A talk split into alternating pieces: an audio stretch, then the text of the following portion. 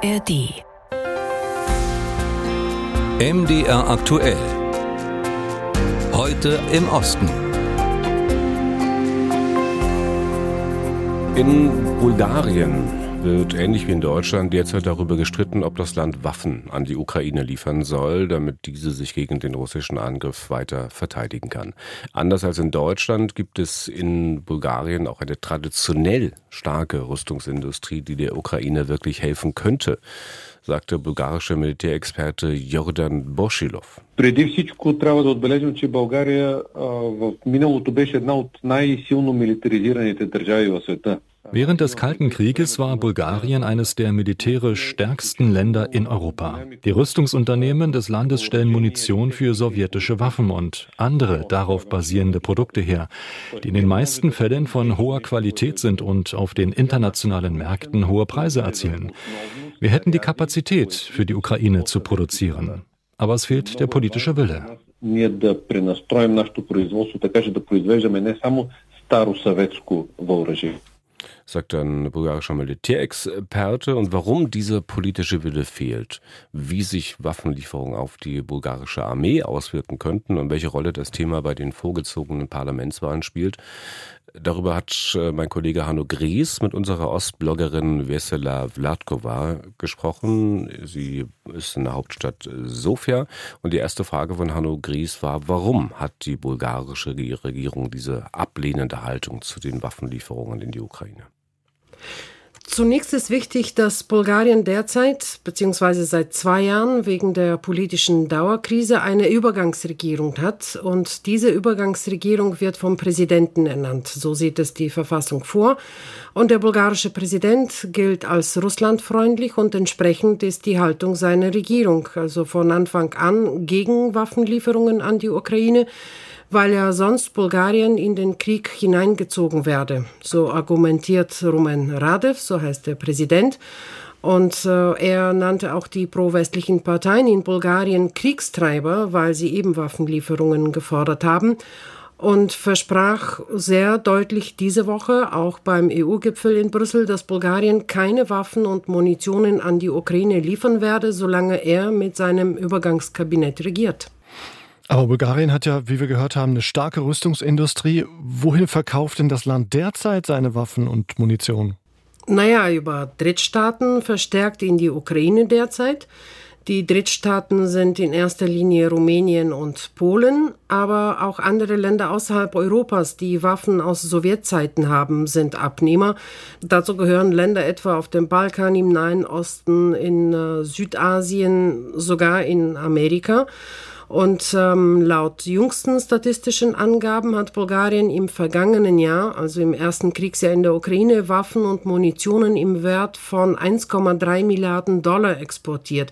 Das ist das Doppelte im Vergleich zu den besten Jahren der Rüstungsindustrie. Und da sticht äh, Polen als Importland hervor. Und wir alle wissen, dass Polen das Drehkreuz für die westlichen Waffenlieferungen für die Ukraine ist. Reden wir mal über die Argumente für und gegen den Verkauf von Waffen und Munition. Gibt es da große Unterschiede zur deutschen Debatte? Wir haben es ja in den vergangenen Monaten hier erlebt. Putin-Versteher gibt es natürlich auch in Bulgarien, aber was äh, in Deutschland nicht so offensichtlich ist, äh, ist die russische Propaganda und die Desinformation, von der man in Bulgarien durchaus sprechen kann. Und so schaffen es nationalistische, prorussische Populisten, ihre Geschichte zu verkaufen, dass Bulgarien eben keine Waffen liefern soll, weil einerseits wir dadurch Kriegspartei werden und andererseits die bulgarische Armee entwaffnet werde was gar nicht stimmt, wenn man den Experten glaubt, denn die bulgarische Armee hat äh, zu große Bestände an alten sowjetischen Waffen und äh, anderer Ausrüstung, also Panzern, Abwehrsystemen, Luftabwehrsystemen und sogar Kampfjets. Alle äh, müssen bald ausgemustert werden und anstatt sie in die Ukraine zu liefern, äh, bleibt man darauf sitzen. Man hätte sich auch am Ringtausch beteiligen können, wie Deutschland das äh, angeboten hatte. Wir hätten die Armee so erneuern und modernisieren können. Das alles ist nicht passiert. Und so ist es halt, wenn sich ein Land in einem politischen Vakuum befindet wie Bulgarien, dann sieht es halt so aus. Apropos politisches Vakuum, jetzt sind ja bald vorgezogene Parlamentswahlen mal wieder. Am 2. April sollen die stattfinden. Welche Rolle spielt das ganze Thema im Wahlkampf und wie steht eigentlich die Bevölkerung zu dieser Frage? Grundsätzlich kann man eigentlich sagen, dass die Bulgaren russlandfreundlich sind. Das kommt von unserer Geschichte her, aber das heißt nicht, dass sie Putin-freundlich sind, obwohl es natürlich auch solche gibt. Und seit Kriegsbeginn in der Ukraine äh, geht der Anteil dieser Menschen deutlich runter. Und dennoch zeigen Umfragen, dass fast zwei Drittel der Bevölkerung glauben, Bulgarien würde durch die Waffenlieferungen direkt in den Konflikt verwickelt.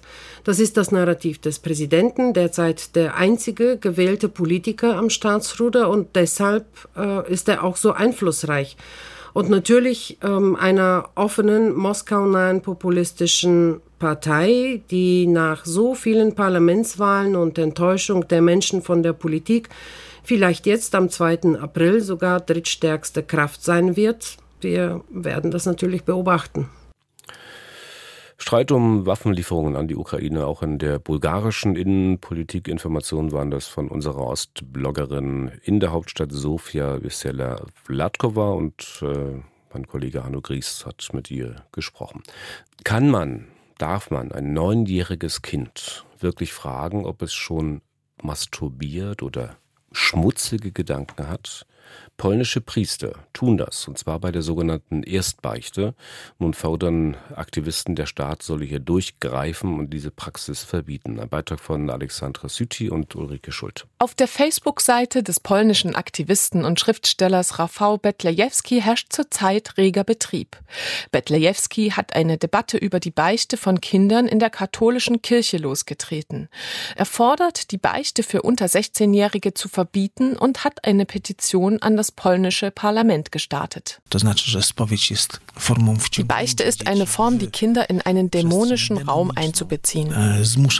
Es ist auch eine Art Zwang, von intimen Erlebnissen zu erzählen. Es bedeutet Erniedrigung, vor einer Autorität knien zu müssen und so weiter. Viele empfänden die Beichte als ein Instrument psychischer Gewalt, meint Betlejewski, zumal Kinder oft auf eine penetrante Art vor allem nach ihren vermeintlichen sexuellen Erfahrungen ausgefragt würden. Die Erstbeichte wird in Polen traditionell von Kindern im Alter von neun oder zehn Jahren abgelegt. Sie ist eine Voraussetzung für die Erstkommunion, also für den erstmaligen Empfang des Altarsakraments. Auch auf Betlejewskis Facebook-Seite beschreiben viele Polen die Beichte als Kind als Trauma. So etwa der User Zappa. Bei meiner letzten Beichte war der Priester, dieser Mistkerl, nur daran interessiert, ob ich mich an intimen Stellen berühre. Für einen Zwölfjährigen, in dessen Augen ein Pfirsichdiebstahl das größte Vergehen war, war das ein Schock. Auch eine aktuelle Umfrage des Online-Portals Okopress bestätigt diese Aussage. 51 Prozent der Befragten gaben an, negative Assoziationen mit der Beichte zu haben, etwa Angst, Scham oder Verlegenheit. Nur ein Drittel erinnert sich positiv an die Beichte. Die Kinderpsychologin Alexandra Piotrowska fordert, die Beichte bei Kindern allerfrühestens ab zwölf Jahren zu erlauben. Sie kritisiert, wie viele andere Experten auch, vor allem die Qualität der Beichte. Priester seien dafür gar nicht ausgebildet. Die Priester bekommen gar keine psychologische Vorbereitung. Im Seminar wird den Studierenden nicht beigebracht, wie sie auf die Bedürfnisse von Kindern eingehen oder wie sie ihr Benehmen auffassen sollen. Studentów odczytywania potrzeb dzieci, rozumienia ich zachowań. Eine Beschränkung jeglicher Art stößt bei der polnischen Kirche auf großen Widerstand. Der Aktivist Betlejewski hofft deshalb auf eine Gesetzesänderung. Für eine erfolgreiche Petition fehlen ihm noch ein paar hundert digitaler Unterschriften. Sind die zusammen, will er sie dem polnischen Parlament überreichen. Ich hoffe, dass das noch vor Ostern geschieht und ganz bestimmt noch vor der ersten Kommunion in diesem Jahr. Die Erstkommunion findet traditionell im Mai statt. Wenig Zeit für ein großes Vorhaben.